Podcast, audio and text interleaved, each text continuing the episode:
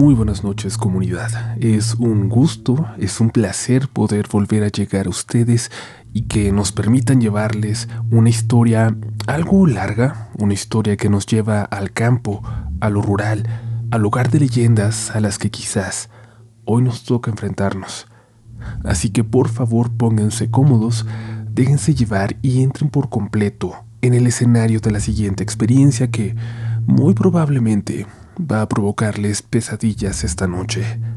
Apaga la luz, que ya estás escuchando relatos de la noche.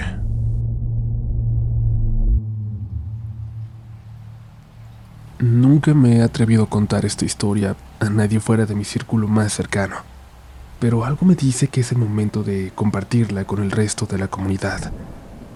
Me gustaría que mi relato se publique en el podcast de manera anónima, te pido que, de ser posible, cambies el nombre de las personas que aparecen en ella, aunque yo compartiré contigo los reales.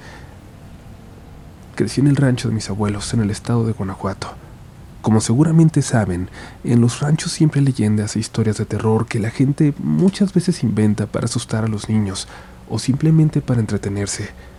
Pero esto, créanme por favor, esto es más que solo una historia para pasar el rato.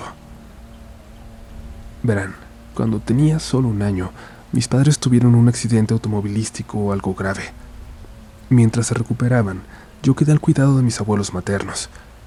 Ellos fueron una parte fundamental de mi infancia y siempre voy a agradecerles todo lo que hicieron por mi familia. Para ponerlos en contexto, junto a la casa de mis abuelos hay un corral donde yo jugaba todos los días. El corral está sobre la calle principal del rancho. Según cuentan, este camino antes pertenecía a un hacendado muy rico y que era dueño de todo el terreno donde se terminó formando nuestra comunidad. Al final de la calle había una lápida. No era una tumba como la que acostumbramos a ponerle a nuestros muertos en México. Era una simple roca de tierra colorada. Estaba tan vieja y demacrada que ya ni siquiera se podía apreciar bien el nombre ni la fecha de muerte de la persona que estaba enterrada ahí.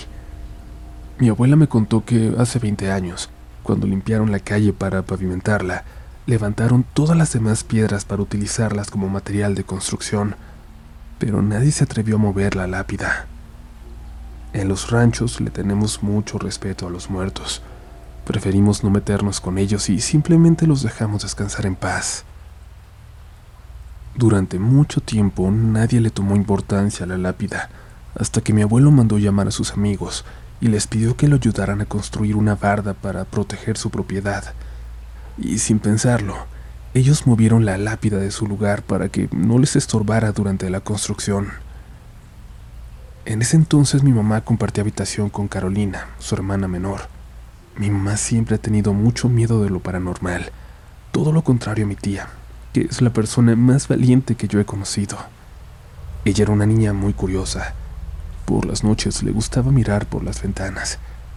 Parecía que siempre estuviera buscando a alguien en la oscuridad. Así, ella comenzó a ver a una mujer muy alta, que siempre iba vestida de negro.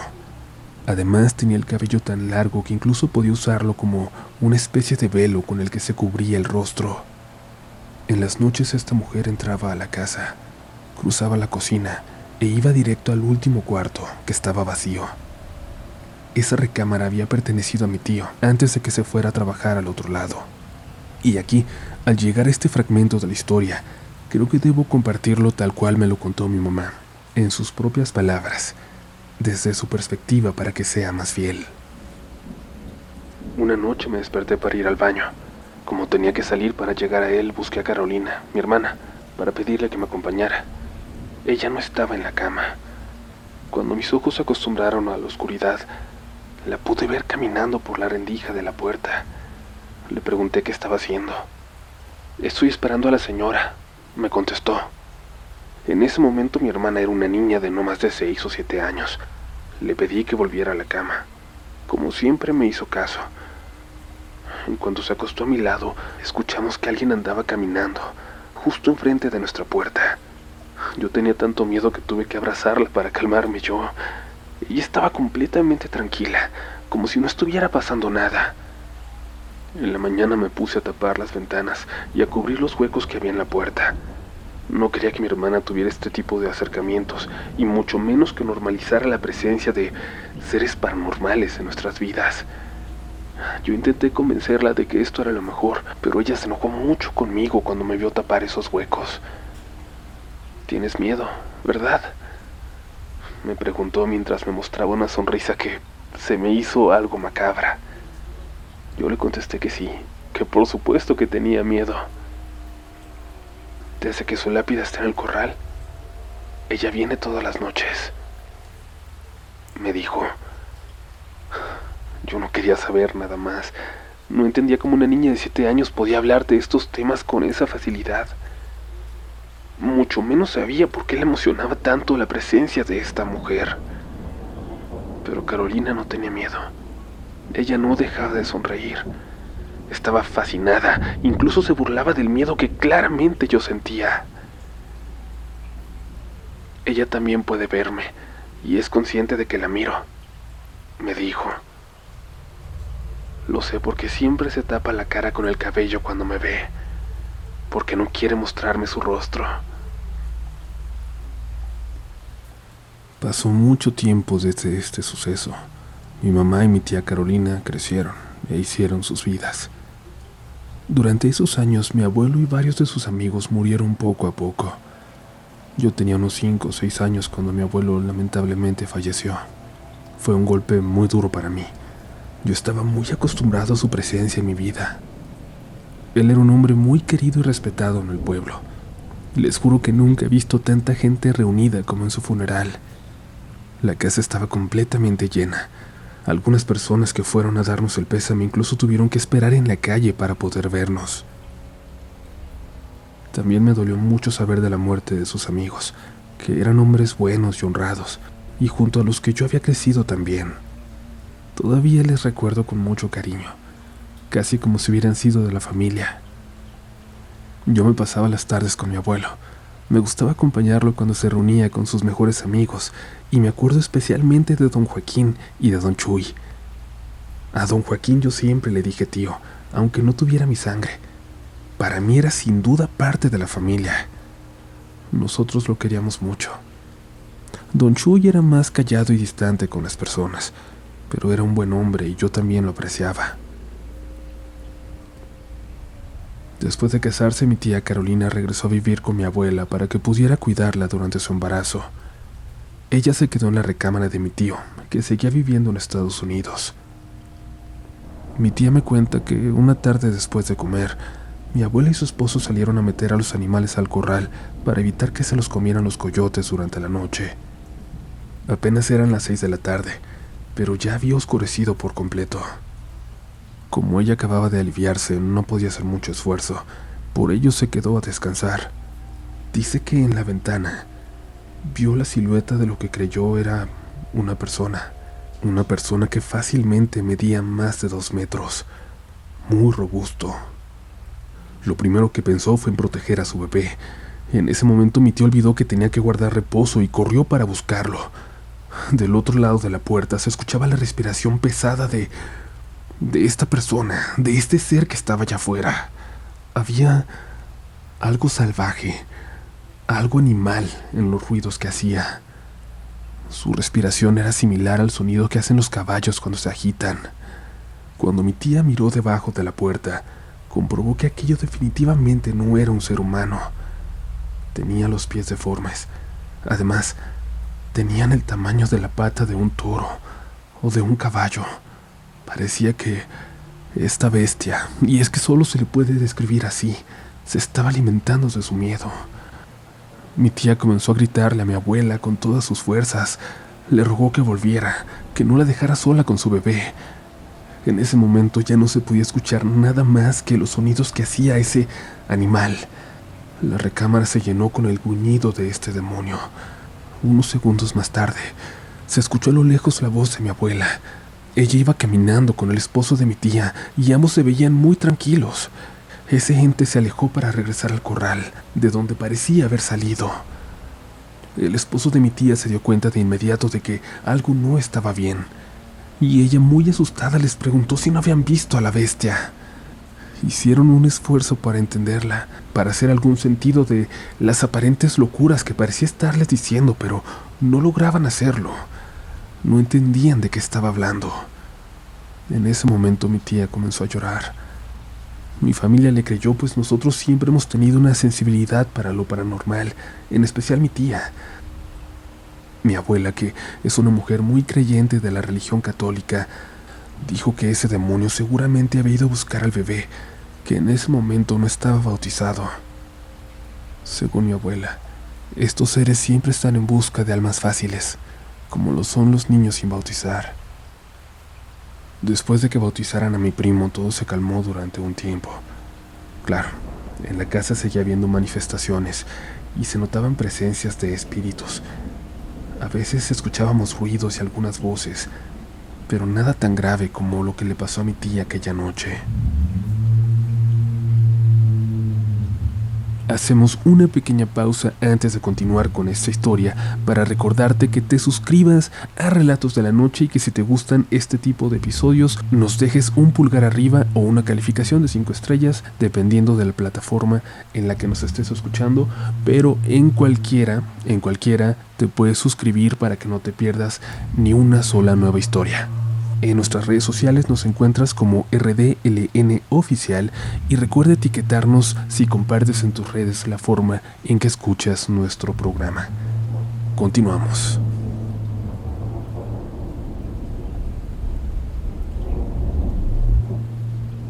Una noche mientras todos jugaban póker sobre las piedras y los escombros, Don Chuy se sentó sobre la lápida de tierra roja como iba perdiendo, mi abuelo y mi tío Joaquín empezaron a echar carrilla. Se burlaron de él hasta que colmaron su paciencia.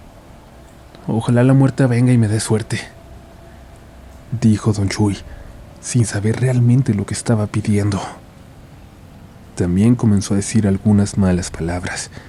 Me parece que incluso insultó a la mujer que estaba enterrada. Y, como dicen en mi pueblo, el pez por su boca muere. En ese momento, comenzó a hacer un frío tan helado que mejor decidieron irse. Y a partir de aquí, quiero redactar este fragmento desde la perspectiva de Don Chuy, tal cual me la contaron. Aún recuerdo cuando iba para la casa. Mi compadre agarró su camino. Yo iba solo, en silencio, cuando me di cuenta de que me estaban siguiendo. Escuché los pasos de alguien detrás de mí por el sonido que hacía me imaginé que era una persona muy delgada, pequeñita. En ese momento pensaba que uno solo debía temerle a los vivos y no a los muertos, así que puse la mano en mi pistola. Ya más seguro comencé a buscar ese malviviente para enfrentarlo, pero no había nadie. Parecía que estaba solo. Lo primero que pensé fue en la mujer de la lápida. El miedo se volvía más fuerte con cada paso que yo daba. Cuando llegué a mi casa me fui directo al cuarto que compartía con mi señora. Me metí a la cama y traté de olvidarme de lo que había sentido. No más me quedaba intentar olvidar. A la mañana siguiente me levanté antes de que amaneciera para darle de comer a los caballos. Fui por el alimento que tenía en la bodega.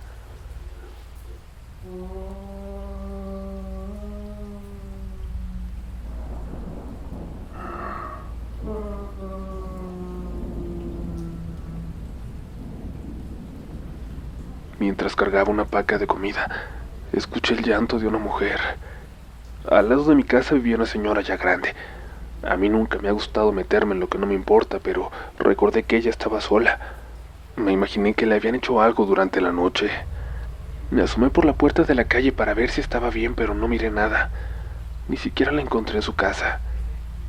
Cuando fui por más alimento para mis caballos, volví a escuchar ese llanto pero ahora el sonido venía de los corrales que quedaban de frente a la laguna. Me persiné antes de seguir trabajando, y mientras llevaba la última paca de pastura para los caballos,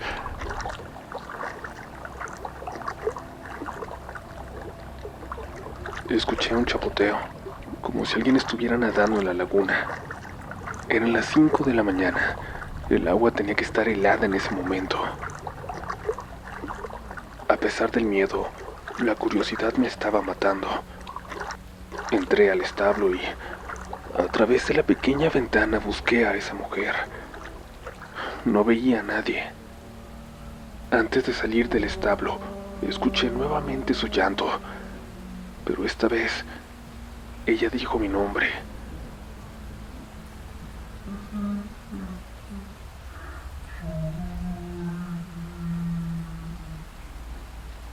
Peor que había sentido hasta ese momento. Salí corriendo para encerrarme en mi casa. Como la laguna me quedaba de frente, no pude evitar ver lo que estaba pasando. Miré a una señora vestida completamente de blanco, de cabello oscuro. Ella estaba sentada mirando hacia la laguna. Durante unos minutos no pude moverme. Me quedé congelado. No podía hacer nada más que mirarla. Ella ella comenzó a elevarse hasta que estuvo a unos cinco metros del suelo. Entonces escuché su voz, esa voz terrorífica, demoníaca.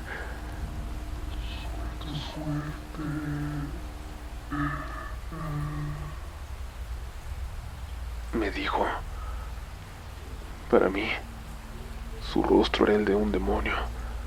Su piel era pálida, grisácea. Tenía los ojos completamente negros. Parecía que sus dientes estuvieran desbordándose de su boca, como si no tuviera labios. Y luego se me dejó ir. Esa cosa se me quiso echar encima, pero fue tan rápido que casi no me dio tiempo de moverme. Corrí lo más rápido que pude hasta que llegué a mi recámara. Cerré de un portazo que terminó despertando a mi pobre mujer. En ese momento yo ya estaba llorando. Me acosté al lado de mi esposa y ella nomás me preguntó qué estaba pasando. Le pedí que no hablara.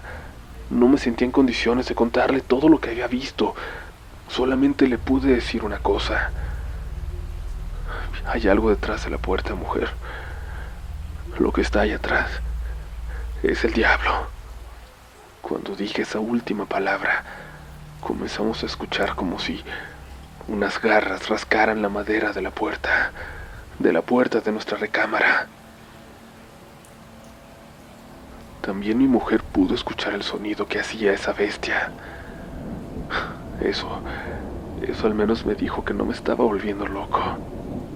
Durante uno o dos minutos escuchamos risas. Lo que estaba allá afuera se estaba burlando de nosotros, hasta que decidió irse. No quisimos tentar a la suerte y estuvimos encerrados durante horas. Salimos del cuarto hasta después de las nueve de la mañana. Ese mismo día fui a buscar al padre del pueblo y él bendijo la casa y a mi familia. También aprovechó para hacer una especie de exorcismo y, como dicen, santo remedio.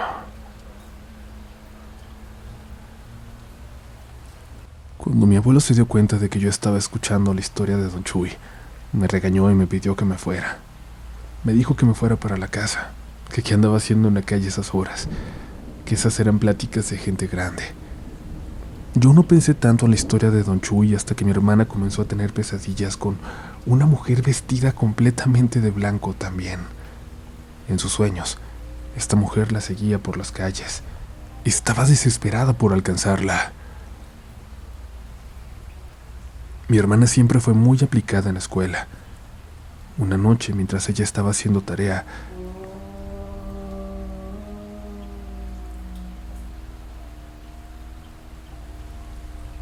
escuchó un llanto a lo lejos, como a unos 50 metros de distancia.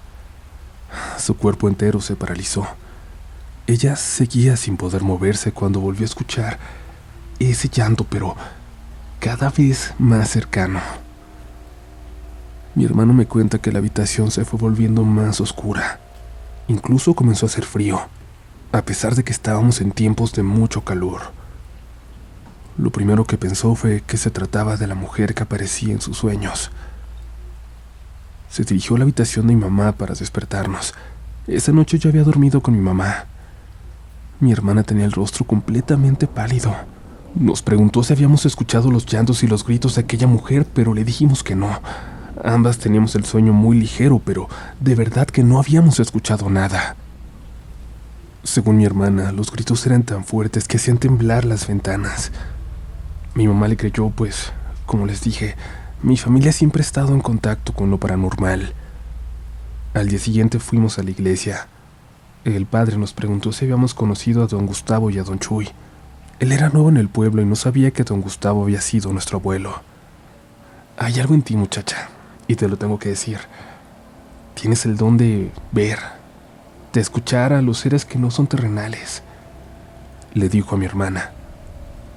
Debo advertirte que gracias a este don puedes comunicarte con ángeles, con seres divinos, pero también podrás conectar con almas en pena e incluso con, con lo que la gente entiende como demonios. Nosotros nos quedamos en silencio. Simplemente no sabíamos qué decir. Lo que me cuentas ya le sucedió a alguien más. Don Chuy, el amigo de tu abuelo, también estuvo frente a frente con esa mujer. Es algo, es un ser bastante fuerte y muy, muy malo. Al parecer el padre anterior, el padre que lo había predecedido, le había contado todo lo que sabía de esa mujer. El sacerdote se quedó callado unos momentos antes de decirnos que él no estaba capacitado para intervenir por mi familia. Solamente nos dio la bendición y nos deseó lo mejor. Podría decirse que la casa estuvo en paz durante unos días. Sin embargo, aquello que nos acechaba se volvió más fuerte. Su presencia cada vez se volvía más cercana. Yo comencé a despertarme a mitad de la madrugada. En cuanto abría los ojos, veía a un señor parado cerca de mi cama, a unos centímetros de mí. Él siempre llevaba un sombrero como el que utilizan los hombres que trabajan en el campo. También veía a una niña pequeña. Mi hermana volvió a tener pesadillas con la mujer de blanco. Una noche ella se quedó leyendo hasta muy tarde. Ya era cerca de la medianoche. Se levantó para tomar un poco de aire fresco. La casa de mis papás está a las orillas del rancho. De noche teníamos una vista hermosa a la laguna, y en cuanto abrió las cortinas, sintió un miedo tan fuerte que la dejó paralizada. En ese momento, pudo ver a la señora que aparecía en sus sueños. Al igual que don Chuy, mi hermana presenció cómo el cuerpo de la mujer se elevaba poco a poco. Mientras más lo hacía, el sonido de su risa se volvía más y más cercano. La mujer comenzó a balbucear cosas extrañas. Parecía que estaba hablando en alguna lengua extraña. Mi hermana solo logró entender una frase. Me voy a llevar a uno. Ella corrió a buscar mi habitación para asegurarse de que yo estuviera bien, y en cuanto la vi supe que algo malo le había pasado. Mi mamá ya no sabía qué hacer. No tenía idea de cómo protegernos de tantas apariciones. El cura nos recordó que no podía hacer nada más por nosotros, y lo único que hizo fue darnos nuevamente su bendición. Un par de días después me despertó la voz de una mujer llamándome por mi nombre. Al principio pensé que era mi mamá, apurándome porque se me había hecho tarde para ir a la prepa. Me levanté y miré que seguía estando oscuro. Vi el reloj y eran las 3 de la mañana. En ese momento pensé que todo había sido un sueño así que volví a la cama e intenté dormirme otra vez, pero no pude. Volví a escuchar que gritaban mi nombre, pero esta vez el sonido venía de dentro de mi habitación. Me senté en la orilla de la cama y encendí la luz de mi celular para buscarla. No pude verla, no la vi. Gracias a Dios no la vi. Cuando volví a mi cama, ella volvió a hablarme. En total pronunció mi nombre unas siete veces, y la última vez su voz se escuchó tan cerca como si estuviera a mi lado. Me levanté de la cama y fui a servirme un vaso de agua a la cocina. Al día siguiente le conté a mi familia lo que había pasado. Mi hermana me recordó todo lo que nos había dicho el padre. Yo le pregunté si un alma de verdad podía llamarte por tu nombre, o solo lo podrían hacer los ángeles o los demonios. Mi mamá nos dijo que estábamos locos y nos prohibió que siguiéramos hablando de estos temas. Nos dijo que para calmarnos iríamos a buscar al padre para que fuera a bendecir la casa. Después de hacerlo, el cura pidió hablar con nosotras. Quiere algo, nos dijo. No sé exactamente qué, pero viene a buscarlo. Lo siento, puedo sentirlo. No va a detenerse hasta que lo consiga. Durante una temporada no supimos nada más de esta señora. Pensamos que todo había terminado, pero desafortunadamente ella siempre vuelve. Mi hermana y yo nos terminamos mudando al otro lado con mi tío. Intentamos olvidarnos de lo que había pasado con esa mujer. No volvimos a verla, pero nunca dejamos de experimentar eventos paranormales en nuestras vidas. Hace un par de años mi tía Carolina volvió a embarazarse. También decidió pasar este embarazo y su parto en casa de mi abuela para no estar sola. Después de que mi tía se aliviara, mi abuela vino de visita a Estados Unidos. Mi tía se quedó en el rancho cuidando de mi bisabuelo, que actualmente tiene más de 90 años y por su edad necesita de muchos cuidados. En ese momento mi primo tenía apenas unos dos o tres meses. Todavía no lo habían bautizado.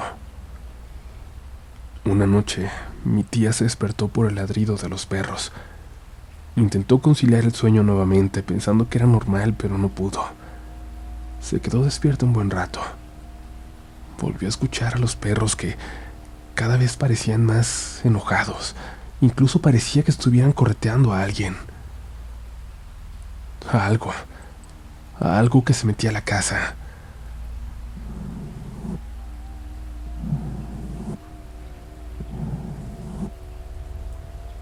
Dejaron de ladrar los perros. Mi tía escuchó como si un animal escalara en la casa. Sus garras rasguñaban las paredes. Esa bestia subió poco a poco al techo. Ahí, parecía reunirse con voces, con las voces de mujeres que reían de manera terrorífica.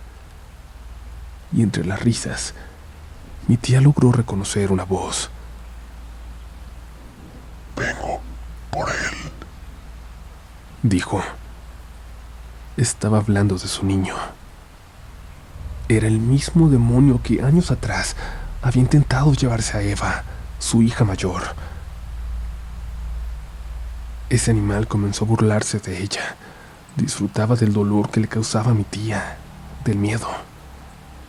En la ventana miró una cabeza que al principio le pareció humana, pero poco a poco se fue formando como un rostro demoníaco.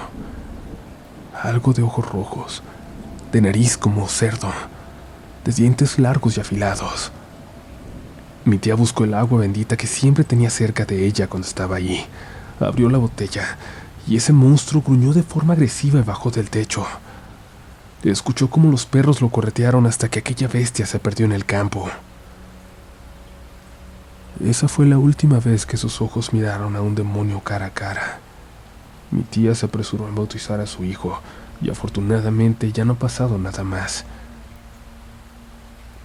Siendo honesto, yo creo que ese ente sigue ahí, que no se ha ido por completo.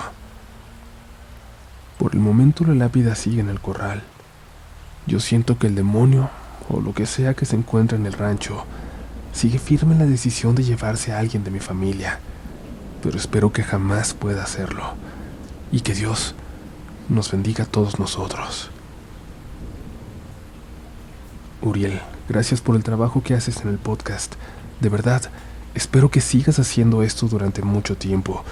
Y también tengo que decirte que, mientras escribí esta historia, a pesar de estar tan lejos, tuve una sensación extraña, como si no estuviera solo, como si algo me observara, como si algo se resistiera a que contara esta historia.